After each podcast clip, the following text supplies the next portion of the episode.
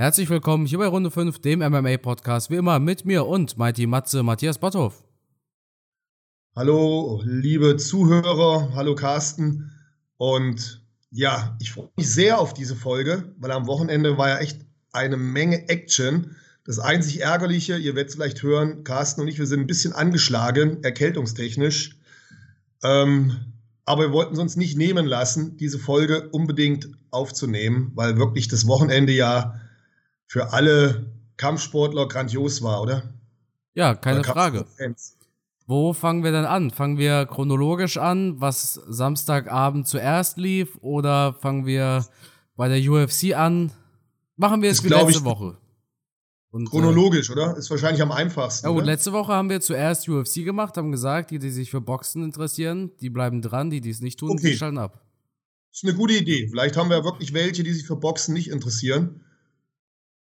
Ja. Ähm, fangen wir mit der UFC an. Ja, UFC 266. Prelims, über die sollten wir diesmal wieder sprechen. Wir hatten zuallererst in den Prelims Nasrat Hakparas gegen Dan Hooker. Spannender Kampf über alle drei Runden. In der ersten Runde habe ich tatsächlich noch Chancen gesehen für Hakparas. Die erste Runde hat er nicht schlecht gemacht. Ab der zweiten Runde hat es dann aber angefangen, dass Dan Hooker sehr viel auf dem Boden auch kontrolliert hat. Das hat er sehr effizient gemacht. Damit hat er auch alle drei Runden gewonnen. Verdienter Sieg für Dan Hooker. Ja, nicht allzu spektakulärer Kampf. Schade natürlich trotzdem, dass Hakparas den Kampf nicht mitnehmen konnte, ne? Ich fand den Kampf sehr spannend.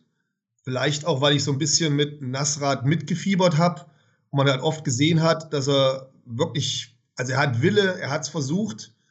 Er ist auch wirklich gut, keine Frage. Aber Dan Hooker konnte hier an alte Form anknüpfen und hat auch sehr intelligent gekämpft, finde ich.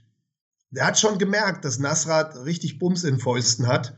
Und deswegen hat er sich dann auch wohl des Öfteren entschieden, mit Takedowns anzugreifen und den Kampf auf den Boden zu verlagern. Ich fand, es war ein spannender Kampf, es war ein schöner Kampf. Ähm, von beiden gut. Natürlich ein glücklicher Gewinner, in dem Falle Dan Hooker. Und alles in allem war ich beeindruckt davon, wenn, wenn Nasrat kämpft und GSP ist da in der Ecke oder in der Umkleide finde ich schon cool, oder? Ist man schon ziemlich stolz drauf, wenn man äh, so einen Coach in der Ecke hat. Ja, gar keine Frage. Absolut. Und spricht natürlich auch für Nasrat, dass ein, ein GSP dann wirklich Talent und Quali Qualität in ihm sieht. Ja, auf jeden Fall. Ich denke, GSP ist nicht bei jedem dabei aus dem TriStar. Ja. Ähm, ja, also man sieht Firas Sahabi öfter in der Ecke als GSP, sagen wir es so. Und äh, dementsprechend hat es schon was zu bedeuten. Schade, aber er, ist ja noch mega jung. Ne? Er hat ja noch ein paar Jahre vor sich. Und schlecht performt hat er nicht. Der Nuka war halt ganz klar der Bessere.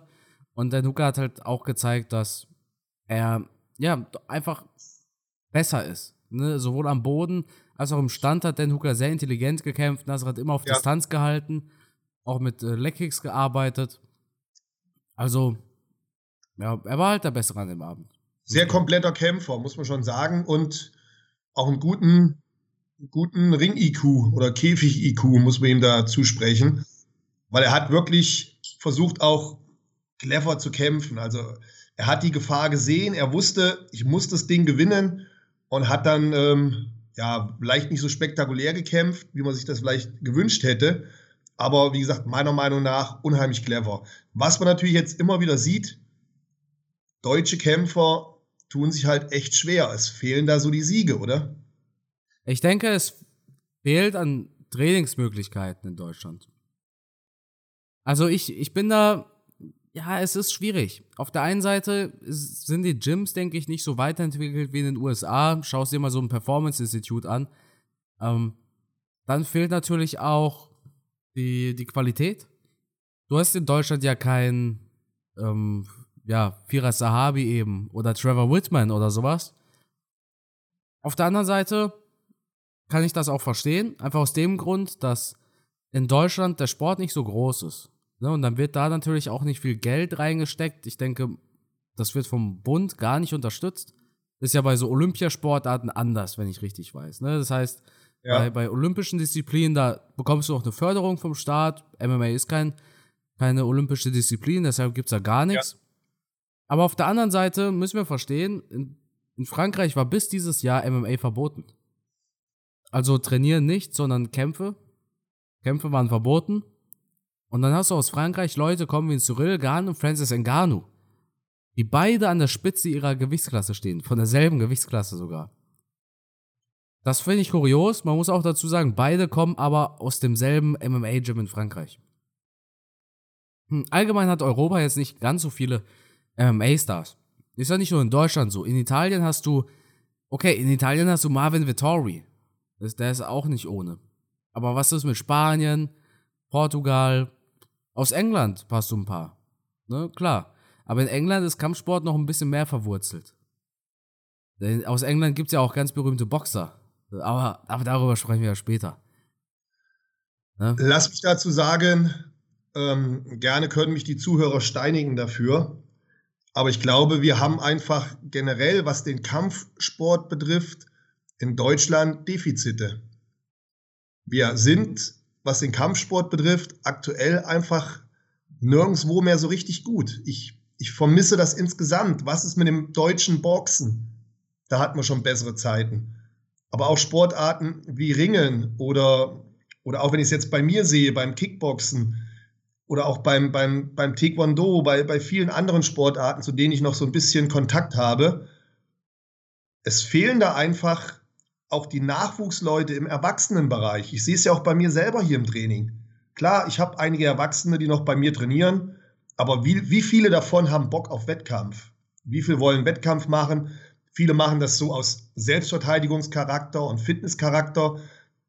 Aber schaut man in die breite Masse, was haben wir da an deutschen Kämpfern? Es ist dann doch eher so, dass viele gute Kämpfer, die wir haben in Deutschland, aus dem Ausland kommen, die auch ihre Basic ihre, ihre Grundlagen oftmals im Ausland entwickelt haben.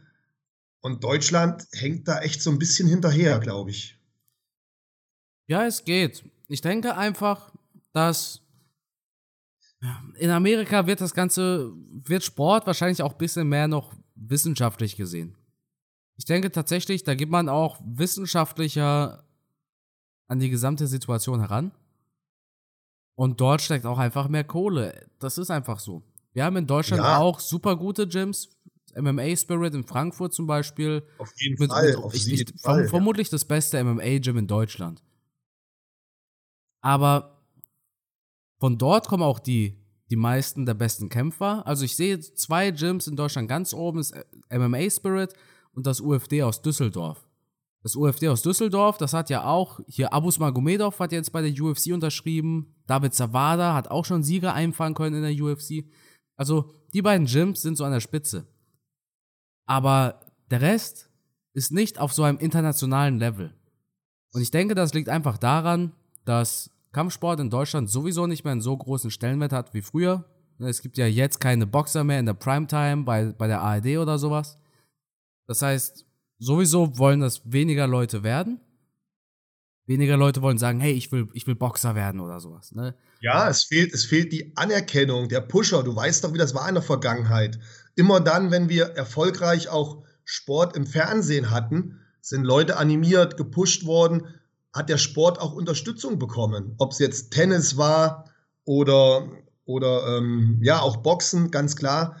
Immer dann, wenn wir Sportler hatten, wenn wir natürlich die Aufmerksamkeit hatten, auch durch die Medien, ist das Ganze natürlich immer noch mal extrem gepusht worden. Und das haben wir natürlich nicht mehr. Wir haben keinen Kampfsport mehr im Fernsehen, leider. Oder ganz selten nur auf dritten ja. Programmen. Oder halt im Pay-TV. Aber du erreichst halt nicht so, ja, die breite Öffentlichkeit.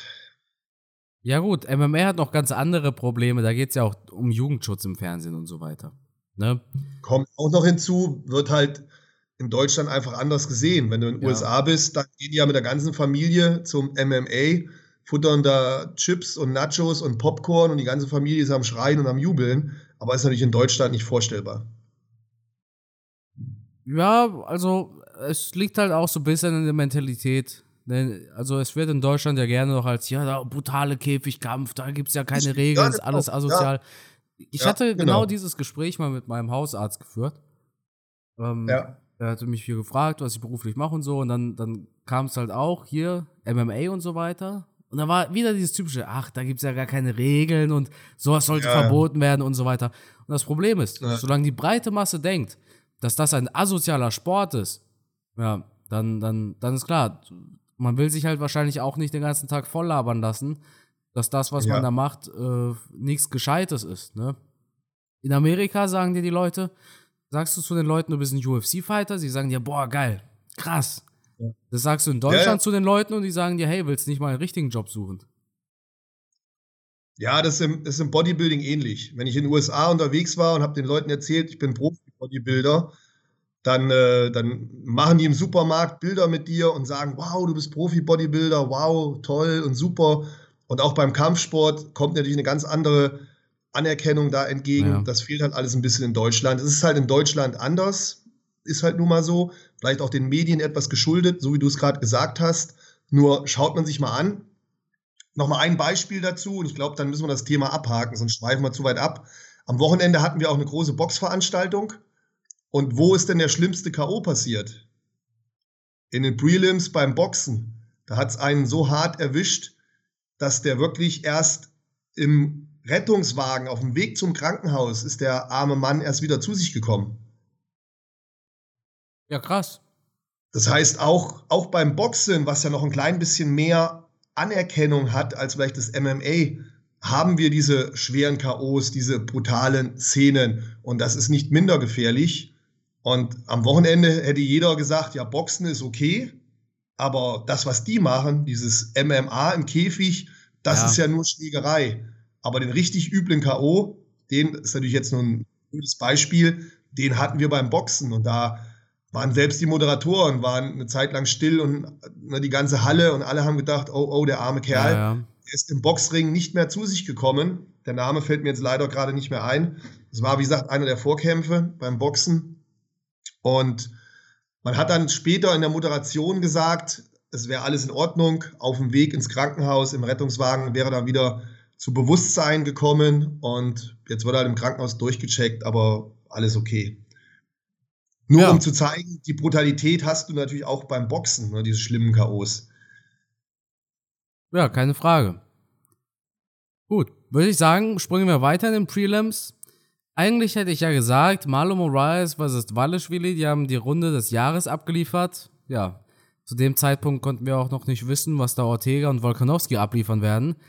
Aber die erste Runde zwischen Marlon Moraes und Merab Dvalishvili, die hat mich sehr überrascht. Ich habe mir anfangs gedacht, also Marlon Moraes war ja kurz vor dem Finish, hat Dvalishvili da fast ausgenockt. Und ich habe noch zu meinen Freunden gesagt, hey, ich hab's euch gesagt. Ja, ihr glaubt alle immer, meine Prognosen stimmen nicht. Ich hab euch gesagt, Moraes gewinnt das Ding, ne? Ich war ja schon so richtig, so richtig äh, hochnäsig, ne? Und, Natürlich. plötzlich, und plötzlich geht der Referee da nicht dazwischen. Der Kampf wird Hättest nicht du mal abgebrochen. Noch, hättest du mal noch einen Moment die Klappe gehalten. Ja, ja, aber Hochmut kommt ja vor dem Fall. Vegas Oder wo auch immer. Ja, ja. Der Referee wusste, dass ich auf Moraes getippt hatte. Deshalb Ja. wollte er nicht allzu früh abbrechen. Ja. Und ähm, wie sich dann da Dvalishvili gerettet hat und das Ruder nochmal herumgerissen hat, mit brutal starkem Ground and Pound und Moraes sah auf dem Boden ja aus wie ein Anfänger.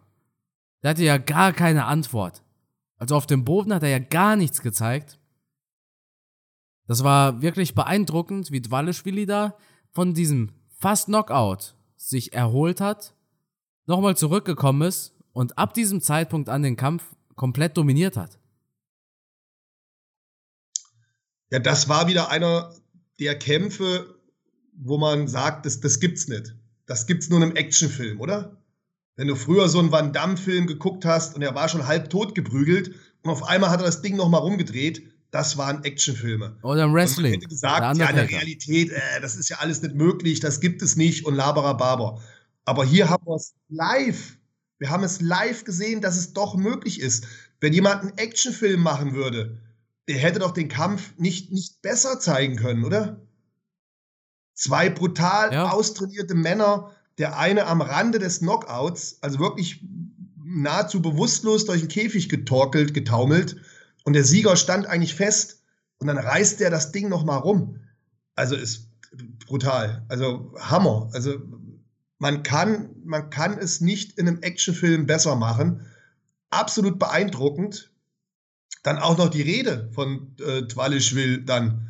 Glaub an deine Träume, du musst hart arbeiten und hin und her. Das war ja wie, wie Stallone, der nach Adrian geschrien hat. Also unglaublich. Und auf der anderen Seite ein Marlon Moraes, der mir leid getan hat.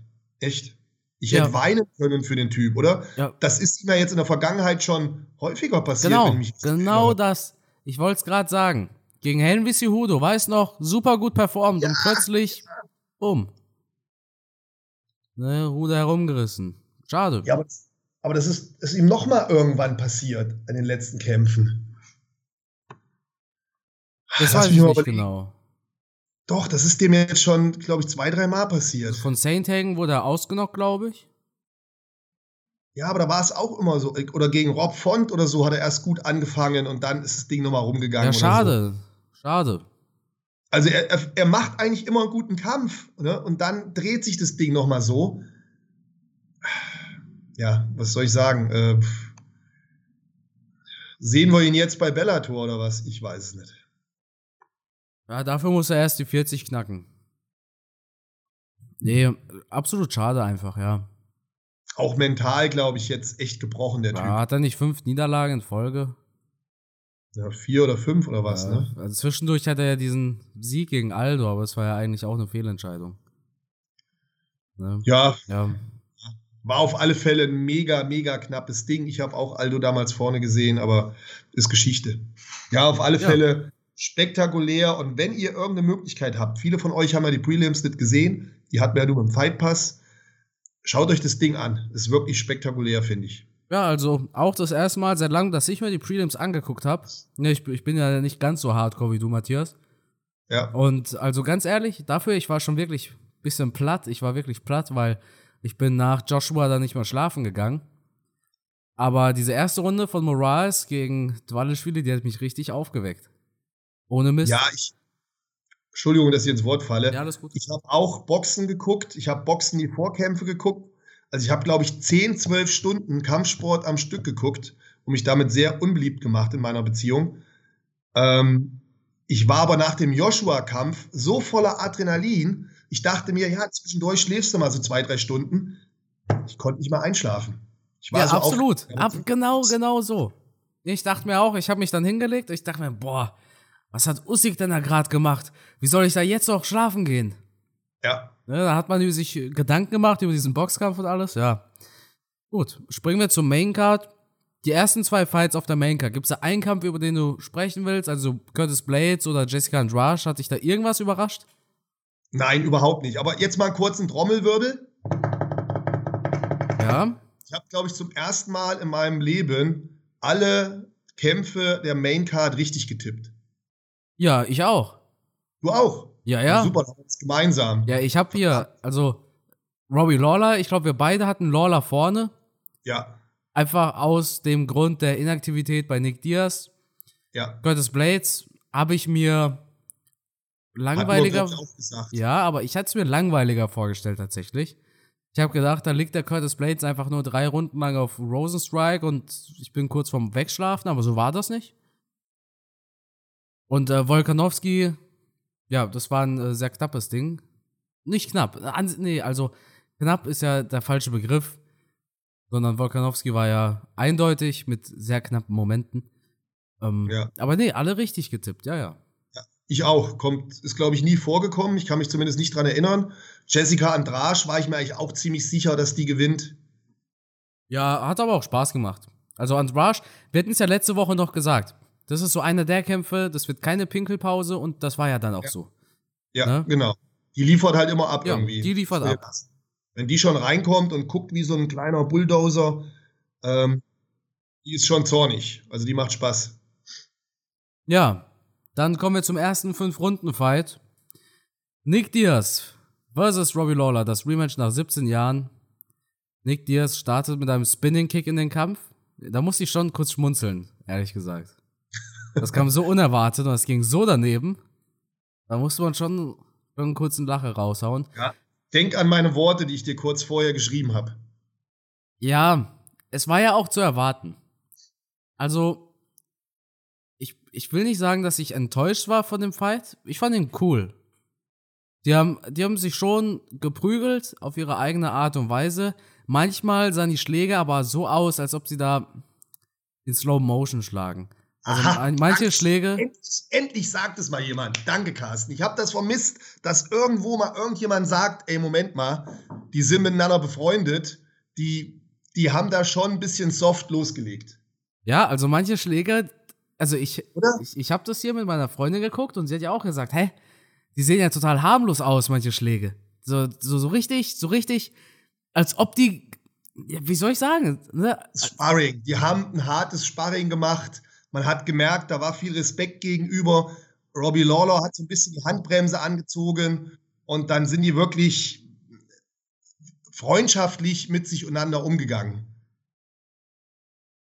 Das war ein anderer Robbie Lawler als der gegen Ben Askren. Da ist er wie eine Maschine rein und hat richtig drauf gekloppt. Guck dir da mal die Unterschiede an. Also ich bin der ja, Meinung, nein, nein. Also, die haben es locker angehen lassen. das hatte tatsächlich auch meine Freundin gesagt. Die hat gesagt, der macht ja gar nicht ernst. Richtig. Ne, der, der, der, der tut ja so, als ob er gar nicht kämpfen will. Ja. Zwischenzeitlich gab es auch die Szenen, da hat Robbie Lawler sich einfach verprügeln lassen. Als ob er, als ob er einfach nicht mehr zugeschlagen hat, sondern einfach nur, einfach nur noch geblockt hat. Der hat gemerkt, Aber- dass da kein Bumshinner ist. der Aber hat das gemerkt. die Sache ist die.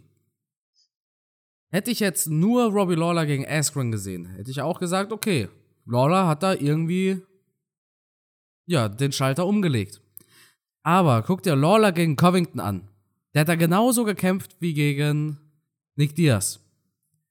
Robbie Lawler hat gegen Kobe Covington auch dauernd nur eingesteckt. Das waren auch Schläge von Covington, die hatten keinen Wumms. Aber zwischenzeitlich gab es hier wirklich diese, diese Slow-Motion-Punches, wo man sich schon gefragt hat, hey, was, was, ne, was genau soll da jetzt wehtun? Ansonsten haben die beiden schon versucht abzuliefern. Also, ich will nicht sagen, dass der Kampf langweilig war. Die haben auf ihre eigene Art und Weise eine geile Show abgeliefert. Ich würde nicht behaupten, dass ich da jetzt gelangweilt war, sondern ich, ich habe mich sehr gut unterhalten gefühlt von beiden. Das war im Stand, das war eine wilde Duselei, Schlägerei, Prügelei, ohne viel Taktik, denke ich, sondern einfach wild geschwungen teilweise. Äh, ganz, ganz komisch war aber das Finish. Ja. Also Nick Diaz hat, hat aufgegeben, oder? ja, so sah es aus. Der hatte einfach keinen Bock darauf. Ja, genau. Als der, der hatte keinen Bock mehr. Härter, hat er sich gesagt, da habe ich keinen Bock drauf, mich hier verprügeln zu lassen. Und dann hat er irgendwie den Notfallschalter. Ganz schwierig zu sagen, was da in seinem Kopf vorgegangen ist. Aber das, das Ganze drumherum, man, man erkennt, man sieht, das ist nicht der Nick Diaz von früher gewesen. Der, ich bin auch der Meinung, der war auch nicht fit. Dieser Körperfettanteil, das ist nicht Diaz typisch, wie er früher war. Das, das, wenn jemand ein Comeback macht nach so langer Zeit, dann gehe ich nicht mit so einem Körperfettanteil in den Cage.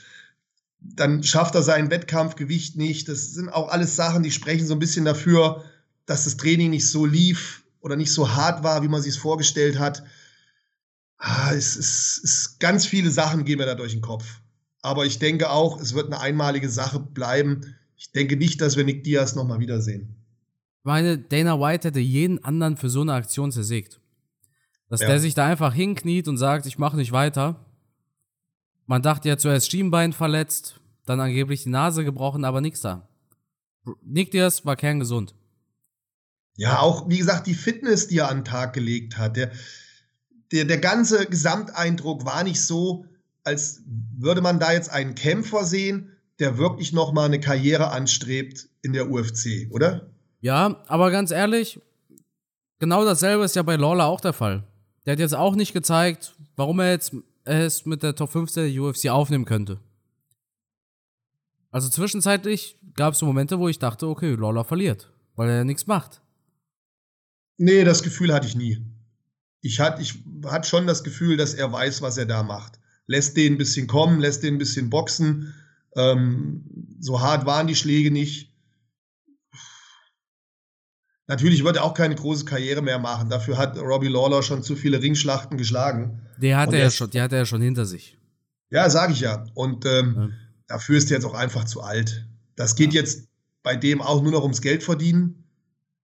Da wird noch mal ein bisschen Kohle mitgenommen. Aber ich glaube auch nicht, dass der innerlich noch die Einstellung hat und sich sagt, ich reiß hier noch mal richtig was, ich hole noch mal einen Titel. Nee. Sondern der hat eher die Einstellung, ich mache jetzt noch zwei, drei Kämpfe, guck, dass ich gutes Geld verdiene und dann war's das. Ja, ich nehme noch mit, was geht. So auf die ja. Tour. Ja. Er hat ja auch alles erreicht. Er war Champion. er hat eine großartige Karriere hinter sich mit Höhen und Tiefen. Ähm, ganz stark angefangen, dann zwischendurch nachgelassen, dann Comeback gestartet, Champion geworden. Alles gut. Top-Fighter, den man aus unserer Position auch überhaupt nicht kritisieren darf. Der äh, hat Schlachten geschlagen ohne Ende. Ähm, und wenn der jetzt mal den Kampf mit Nick Diaz ein bisschen lockerer hat angehen lassen, ey, mein Gott, das hat er sich irgendwo verdient über die Jahre. Ja. Und wie gesagt, die beiden scheinen ja wirklich gut befreundet miteinander zu sein. Meinst du jetzt echt, die haben nicht ernst gemacht? Ja, die haben schon ernst gemacht, aber es ist ein Unterschied, ob du mit jemandem kämpfst, den du kennst, mit, für den du Sympathien hast, oder ob du jetzt wirklich da reingehst und willst einen zerstören. Ja, dem, dem einen willst du wehtun, dem anderen nicht, ne? Richtig. Natürlich ist der Profi genug, dass er dann einen Nick Diaz besiegen will und dass die wissen, da gucken jetzt Millionen Menschen zu. Aber glaub mir, ich habe das auch schon gehabt, du gehst anders in den Kampf rein. Du, das, das kann man, glaube ich, nicht abstellen. Wenn du Sympathien für einen hast, vielleicht auch privat mit dem befreundet bist, ich habe das auch schon gehabt, das ist gar nicht so einfach dann da reinzugehen und mit der gleichen Aggressivität einen Kampf zu führen, ähm, wie man das bei Leuten macht, die man halt nicht mag oder die man halt wirklich als Konkurrenten ansieht. Das glaube ich einfach nicht, dass es möglich ist. Ja, spannend.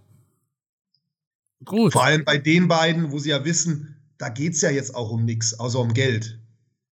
Da geht, das ist nochmal was anderes, wenn zwei aufeinandertreffen, die sich kennen, und es geht nochmal um Titelkampf oder sonst irgendwas, ja. um Gürtel. Dann laschst du schon mal richtig zu. Aber jetzt in dem Falle ging es nur um Kohle. Das heißt, auch die Motivation, den anderen weh zu tun oder ihm den Schädel einzuschlagen, wird ja immer geringer. Ja, vor allem, wenn beide wissen, es reicht für sie eh nicht mehr für die absolute Spitze. Das meine ich ja. Das meine ich ja. Es, es, ne, es ist ja eine, eine, andere Motivation, wenn ich jetzt weiß, oh, wenn ich Nick Diaz schlage, kriege ich nochmal einen Titelkampf oder so. Und ich bin in meiner Prime. Aber die wussten doch beide, wo sie stehen und worum es geht. Und dann kämpft man halt so, wie sie es jetzt gemacht haben. Das ist halt meine Meinung. Und ja. Fertig. Co-Main-Event, hat dich da was überrascht? Ach, überhaupt nicht. Ja, war mich auch nicht. Also. Der war ja, ich, ich, bin ja ehrlich, auch beim Co-Main-Event, da habe ich mein, mein Video vorbereitet. Da habe ich mein Sprachlos-Video vorbereitet, weil. Also ich habe da. Ich habe da jetzt nichts erwartet, so. Das, das, war ja klar. Na, wir hatten es ja im Vorfeld auch gesagt.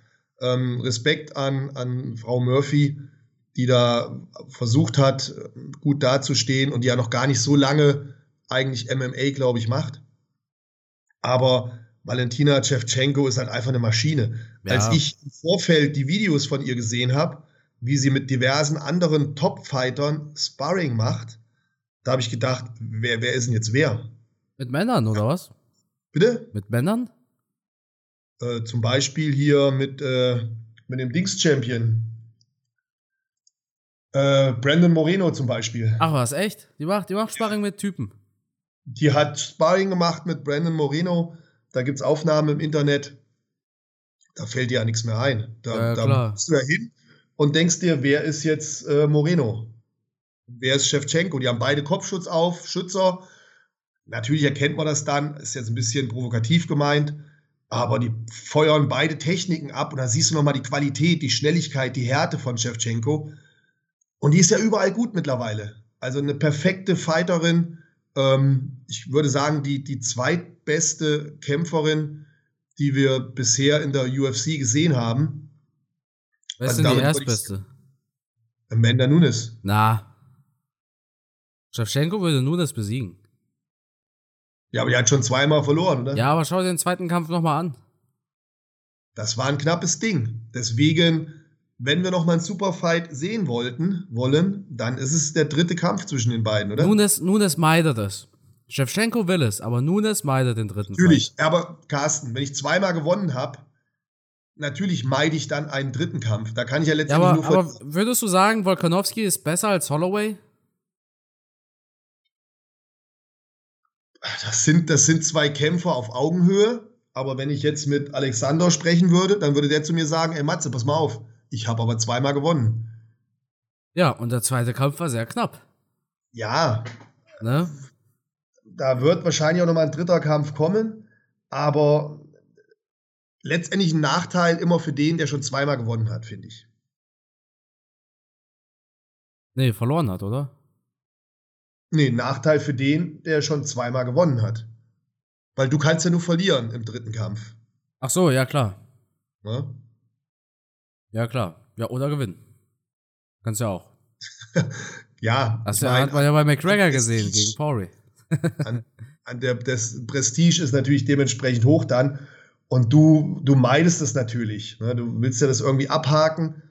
Gut, Wolkanowski wird früher oder später an äh, Max Holloway nicht vorbeikommen, wobei der auch erstmal Jair Rodriguez schlagen muss. Ja, absolut. Ähm, wobei Rodriguez haben wir jetzt auch länger nicht gesehen. Ja, hat er Sperre. Ne? Ja, also würde mein Tipp dann, aber das machen wir zum anderen Zeitpunkt, dann eher Richtung Holloway gehen. Ähm, ansonsten sehe ich da jetzt keinen, der so richtig gefährlich wird für Volkanowski. Obwohl diesen Giga Shigatze, den finde ich gar nicht schlecht. Der könnte das ja, aber Matthias, Matthias, ja. lass uns doch nicht darüber sprechen, wer für Volkanowski gefährlich werden kann. Die Zuschauer, die Zuhörer wissen ja gar nicht, ob Volkanowski immer noch der Champion ist. Ach stimmt, meinst du, die haben gar nicht geguckt am Wochenende? Ja, wer weiß, die, wer weiß. Die wollen nur wissen, was wir erzählen. Ja. ja dann haus mal raus. Dann ja. haus mal raus, mein Lieber. Alexander Volkanowski, was? Brian Ortega war das Main Event und ich bin ehrlich, der hat mich sehr überrascht. Ich habe nicht mit einem so spannenden Kampf gerechnet. Ich habe nicht damit gerechnet, von der Couch aufzuspringen, in komplettem Unglauben. Volkanowski super gut in den Kampf gestartet, hat diesen Kampf eigentlich von vorne bis hinten dominiert. Hat wieder starke Leckkicks gebracht, sehr schöne Punches. Brian Ortega wurde ihm zu keiner Zeit gefährlich bis zur dritten Runde. In der dritten Runde gab es diesen ja, Knockdown, kann man sagen. Da hat eine Rechte von Ortega gut gelandet. Und dann hat er ihn in der Submission gehabt. Und da war schon der Zeitpunkt, Volkanowskis Kopf schwillt rot an. Und Matthias, was ist dir in dieser Sekunde durch den Kopf gegangen? Das war's. Ja, absolut. Dachte ich auch. Ich dachte so, okay. Das, war noch, das waren noch meine Worte vom Fernseher. Echt? Ich habe gesagt, das war's, ja. Ja, und dann kommt er da raus. Macht dann sein Ground and Pound weiter und landet in der Triangle. Spätestens jetzt dachte ich mir aber, okay, das war es aber wirklich. Oder? Ja, die habe ich nicht ganz so gefährlich gesehen wie den Joke davor. Okay. Die Triangel, die Triangel fand ich nicht ganz so eng im ersten Moment. Da, da habe ich eher damit gerechnet, dass er rauskommt, als, als bei der ersten äh, Submission-Aktion. Ja, auf jeden Fall ging das dann so weiter. Wolkanowski hat sich was getraut mit seinem Ground and Pound. Also ja, ja, habe ich auch gedacht. Ne, der hat sich, der hat sich da wirklich was getraut, so wie Sebastian Hackel gesagt hat. Der Typ beweist gerade Eier. Ja. Ne, der Typ beweist richtige Eier und ja, beeindruckend, beeindruckender Sieg für Wolkanowski. Schade für Ortega. Der aber wieder mal gezeigt hat, Championship-Level ist er nicht. Ich persönlich habe eigentlich gedacht, dass er mehr zeigen wird nach diesem Fight gegen Korean Zombie. Aber gegen Volkanovski hat er wirklich wieder absolut nicht abgeliefert. Na doch, doch, doch. Ich finde schon, er hat abgeliefert. Ja, aber wa warum denn? Er hat jede Runde eindeutig verloren. Bis auf seine Submission-Versuche. Ja, aber wie, wie knapp sind Sieg und Niederlage da aneinander? Das, und du musst ja dran denken, wenn du so eine Aktion hast, in dieser Submission-Position bist, da, da fährst du ja Vollgas. Das heißt, du legst in die Aktion 100% Energie rein. Und das bringt dich natürlich dann auch ans Limit. Und man hat ja gesehen, wie körperlich erschöpft ein, ein Ortega war. Wie er sich teilweise wirklich zum Stuhl praktisch hinschleppen musste. Also die Aktionen haben richtig wehgetan. Und trotzdem, das, das, das waren knappe Dinger. Also er hätte auch in dem Fight als Sieger herausgehen können. Und was hättest du dann gesagt? Dann hättest du auch gesagt, ja, er hat abgeliefert. Ich fand ihn jetzt nicht so schlecht. Ich finde, ja, er hat, er hat äh, Herz bewiesen, er hat wieder mal wirklich brutal, brutal durchgehalten. Ja, aber ich guck mal. dass er auf, auf Champion-Niveau arbeitet. Das letzte Quäntchen, vielleicht ist es Glück, das letzte Quäntchen Glück hat ihm einfach gefehlt. Aber du sagst es ja selber. Er hat sich da, äh, er hat durchgehalten. Da, aber das zeigt ja schon quasi, okay, er hat von Runde zu Runde überlebt. Aber das bedeutet ja nicht, also durchhalten. Das heißt nur, er hat es geschafft, diesen Kampf über die Zeit zu bringen. Und nicht, er hat es geschafft, dass wir ein spannendes Ergebnis sehen werden. Als diese Glocke ertönt hat, war ganz klar für mich, Volkanovski hat gewonnen. Wenn du nach Punkten gehst, ja. ja. Nichtsdestotrotz hat er zwei ganz, ganz fette Chancen gehabt, praktisch zwei Elfmeter, die er leider nicht verwandeln konnte. Ja. Die durchaus zum Sieg hätten führen können. Das, das heißt, aber wir hätten Matthias, auch einen neuen Champion sehen können. Ja, Matthias, guck mal.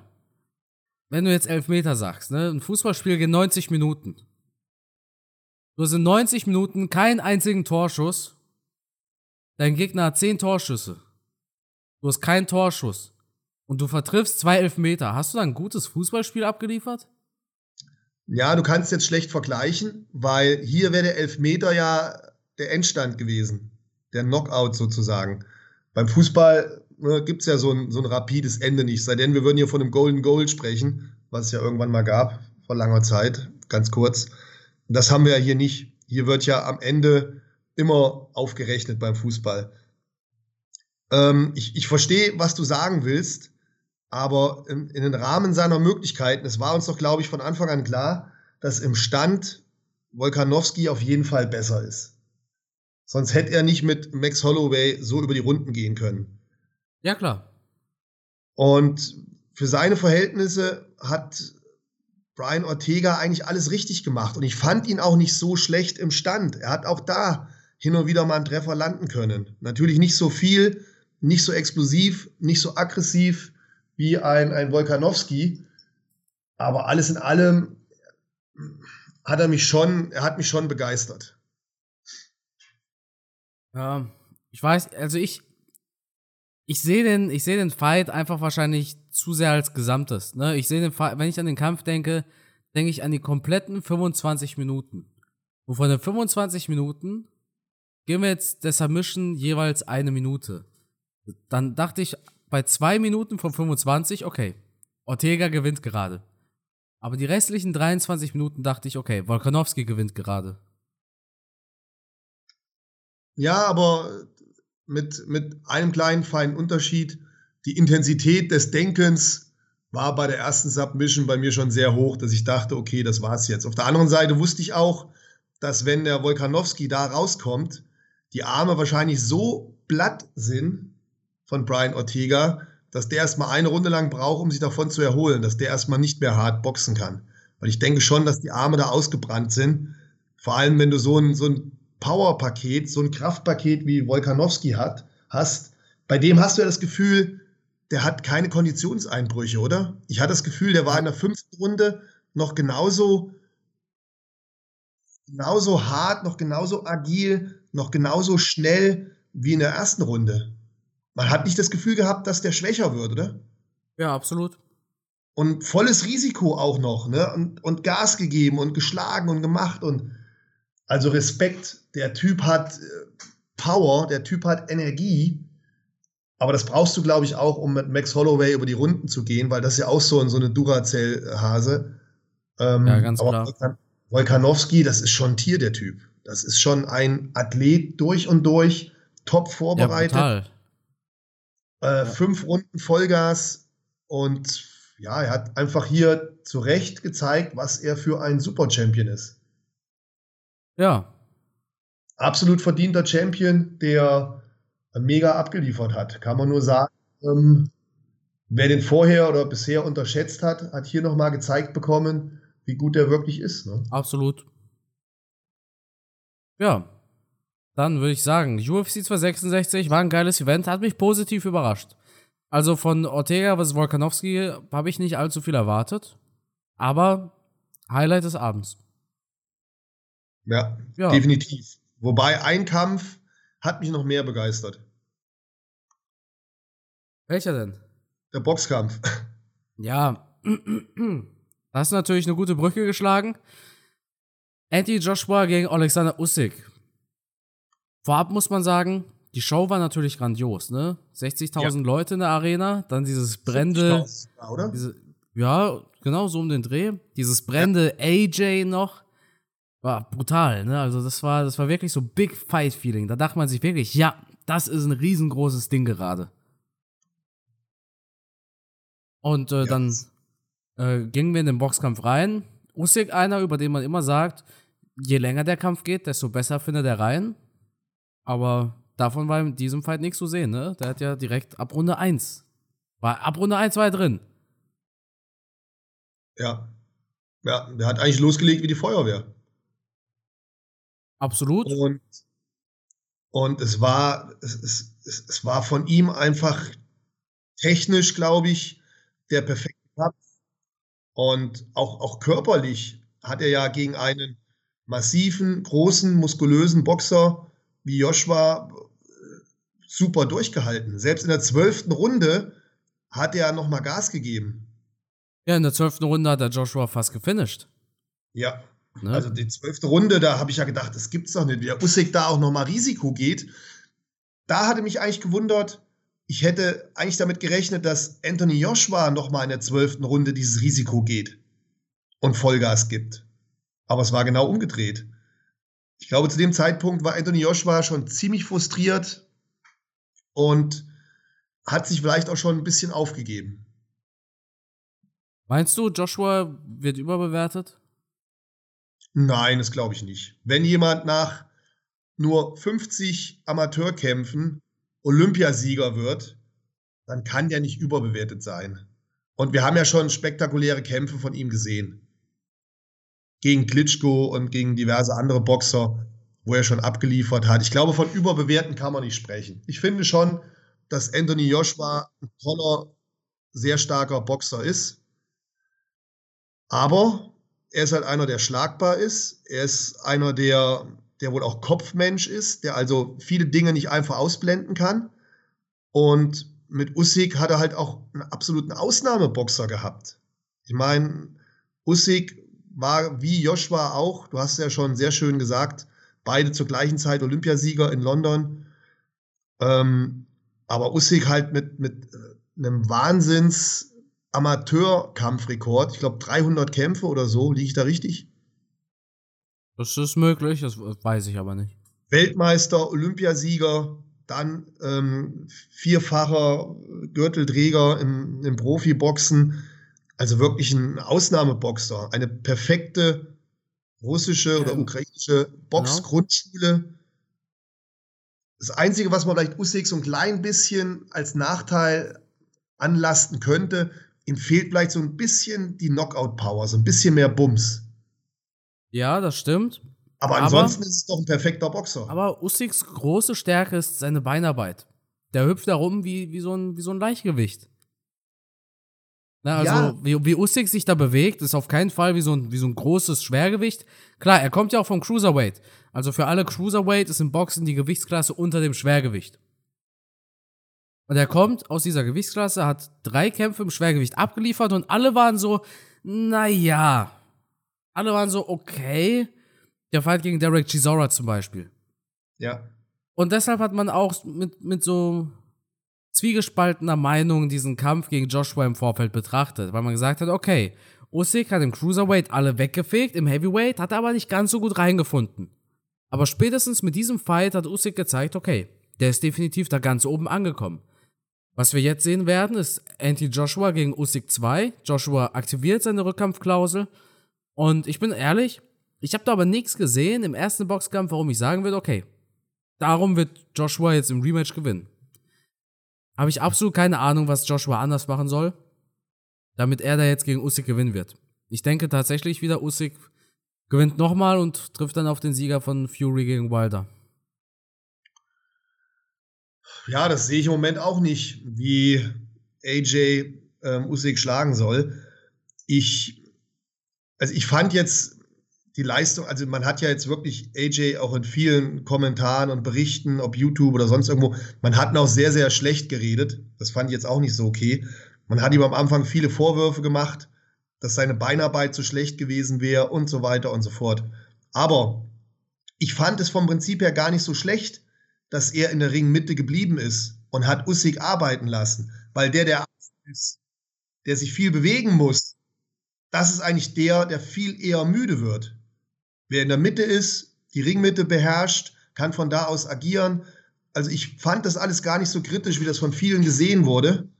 Aber am Ende hat halt einfach diese technische Perfektion, diese, dieser Box-IQ von Usyk den Kampf gewonnen. Das war schon wirklich vom Allerfeinsten. Ich glaube nicht, dass Joshua ähm, ähm, schlecht ist oder schlecht abliefern wollte oder konnte, sondern Usyk war einfach zu stark.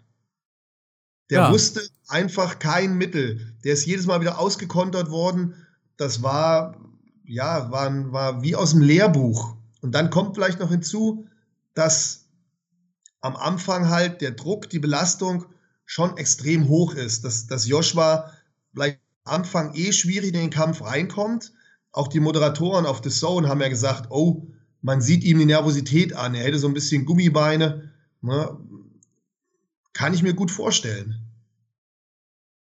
Ja. Das ist, das ist schon ein Ding, wenn du da reinkommst, 70.000 Zuschauer, die spielen die Rocky-Musik und du läufst da ein und dann musst du abliefern und dann kommst du gegen jemanden, der eigentlich nichts zu verlieren hat und merkst gleich am Anfang, oh, das läuft nicht so, wie ich es mir vorstelle. Der ist zu schnell für mich. Ich komme mit seinen Angriffen, mit seinen Konterattacken nicht zurecht und ja, dann wird es schwierig. Dann wird es echt schwierig. Da flattern ja. die Nerven. Schade für Joshua, aber wahnsinnig wichtiger Sieg für Usyk. Ja, vor allem schade für, für Fury oder Wilder. Ja, absolut. Weil die haben ja schon diesen mega Money Fight geplant, vor allem Fury, wobei der natürlich auch erstmal gegen Wilder gewinnen muss. Ja, wird er auch. Aber Keine Sorge. Vielleicht, vielleicht hat man auch im Vorfeld, ich weiß es nicht, wir, wir haben ja da keinen Einblick. Vielleicht hat man auch im Vorfeld AJ schon zu sicher geredet. Ja, das hat man bestimmt. Das hat man 100 Pro. Sein Trainerstab, hat, sein Management. Man, man hat so, doch. Ey, jetzt, jetzt, haust du den Ussig weg ja, und genau. dann kommt Fury. Dann kommt ja, genau. Fury. Vielleicht war das nicht so gut. Vielleicht hätte man ihm mehr Angst machen müssen, dass er stärker darauf vorbereitet gewesen wäre, was da für ein Superfighter auf ihn zukommt. Vielleicht hat man mental schon das falsch angepackt. Könnte ich mir vorstellen. Ja, weil es hieß immer nur Fury, Fury, Fury. Ja, klar. Das war ja auch der eigentliche Plan, bis es dann dieses, diesen Gerichtstermin da gab. Ja. Ähm, ja, was soll man sagen? Also, das hatte irgendein Boxer, ich weiß nicht, ob es Lennox Lewis war oder, oder irgendwer anders, einer von den Legenden hat gesagt, Leute, pass mal auf. Am Ende wird es nicht Joshua gegen Fury, sondern Usyk gegen Wilder. Ne, weil er halt gesagt hat, hier pass mal auf, was wenn Usyk gewinnt und was wenn Wilder gewinnt. Und naja, der erste Fall ist schon eingetreten. Usyk hat gewonnen. Bleibt nur noch abzuwarten, wie Joshua nächste Woche, äh, Fury nächste Woche abliefert. Das wird auf jeden Fall spannend. Also auch da kann man sich nicht sicher sein, wer gewinnt. Ich denke schon, dass es relativ offen ist. Ja, dann würde ich sagen, kommende UFC Fight Night. Kevin Holland haben wir da wieder drauf. Im Co-Main-Event. Da freue ich mich auf jeden Fall drauf. Shevchenko kämpft. Die Schwester? Ja. Ne? Wollt, wollt gucken, ob du jetzt drauf reinfällst. Und äh, im Main Event, ja, ein spannender Fight eigentlich. Also Thiago Santos gegen Johnny Walker. Ist jetzt nicht der Fight, von dem ich immer geträumt habe, aber das wird eine richtig spannende Nummer. Für beide geht es ja irgendwie um alles, oder? Ja, ich denke schon, dass beide jetzt mal wieder abliefern müssen. Und ähm, ich fiebere natürlich so ein bisschen mit Thiago Santos, weil der Freund von mir aus Miami ist wohl anscheinend sehr eng mit Thiago Santos befreundet.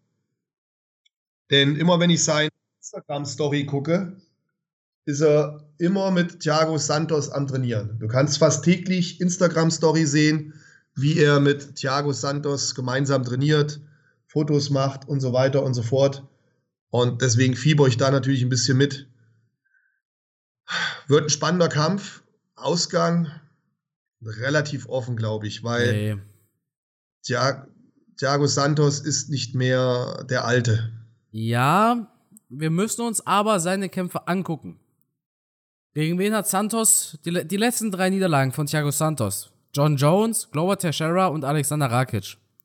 Jones war der Champion und es war eine Split Decision. Glover Teixeira, ja, der kämpft nächsten Monat um den Gürtel. Und Alexander Rakic, der kämpft wahrscheinlich irgendwann nächstes Jahr um den Gürtel. Die letzten Niederlagen von Johnny Walker, Nikita Krylov und Corey Anderson. Beim besten Willen. Aber man kann mir jetzt keinen Nikita Krylov und Corey Anderson mit John Jones und Teixeira vergleichen. Ne? Absolut also, nicht. Aber zumal, eine Sache noch. Schaut euch Santos gegen Teixeira an. Santos hat mehr als einmal einen Knockdown gelandet. Der hat noch Wumms hinter den Fäusten. Er hat halt einen Fehler gemacht und ist nach einem Knockdown Teixeira hinterhergerannt auf dem Boden und naja, wurde dann da halt submitted. Also Santos hat es noch in sich und äh, Santos wird Johnny Walker ausnocken. Ja, ich hoffe darauf. Ich hoffe auch, dass er mental wirklich auf der Höhe ist, weil er hat jetzt immerhin drei Niederlagen hintereinander, auch wenn alle drei Niederlagen gegen Top-Leute waren. Äh, Rakic war auch eine Decision, okay, das, weil Johnny Walker kommt aus einem Sieg. Der hat seinen letzten Kampf gewonnen. Wobei, auf der anderen Seite, der neigt auch immer ein bisschen dazu, zu leichter Arroganz. Da kann es auch mal schnell passieren, wenn er da zu unvorsichtig ist, zu arrogant ist dann läuft er halt in so einen Santos-Hammer rein und dann äh, knickt er auch mal schnell weg, der Walker, dann geht er da ruckzuck K.O. Das könnte auch passieren. Ähm, ich, ich glaube, es wird ein spannender Kampf, aber ich, ich denke auch, dass Santos das Ding gewinnt. Jetzt hast du mich übrigens daran erinnert. Johnny Walker wurde bei seinem letzten, bei seinem letzten Fight sogar angenockt. Da war er selber kurz davor, gefinisht zu werden. Gegen diesen Ryan Span war das, ne? Ja, ja. Der hat letztens gegen Smith gekämpft. Also, naja. Ja, ja, ja, ja. Mal abwarten. Ich denke persönlich, Thiago Santos macht's und äh, findet hier wieder einen Sieg. Er braucht den aber auch. Er braucht den gewaltig. Unbedingt, unbedingt. Ja. Boxen ist leider nicht nächste Woche. Also nicht kommendes Wochenende, sondern erst nächste Woche. Am Wochenende. Deshalb sprechen wir Dienstag drüber. Ja. Aber Matthias, ich danke dir wie immer für deine Zeit. Würde sagen, das Schlusswort, das gehört dir. Ja, ich hoffe, die Episode, die Folge heute hat euch gefallen. Auch wenn wir beide ein bisschen verschnupft waren, konntet ihr uns hoffentlich gut verstehen. Und ja, ich denke mal, nächste Woche wird auch wieder eine coole Episode, weil wir ja dann das Boxen besprechen werden, wer Bock drauf hat. Und ja, okay, die UFC Fight Night, die wird nicht so spannend. Aber ihr solltet trotzdem einschalten, weil irgendwas fällt uns garantiert ein, was euch da begeistern wird. Vielleicht also, tweetet McGregor ja wieder. Ja, irgendwas fällt uns ein. Oder wir reden über John Jones, der äh, vielleicht dann schon in Alcatraz sitzt oder so. Ja, genau, genau. Lasst euch überraschen, schaltet nächste Woche wieder ein. Vielen Dank fürs Zuhören und ja, ich freue mich jetzt schon drauf. Bis dahin. Ciao.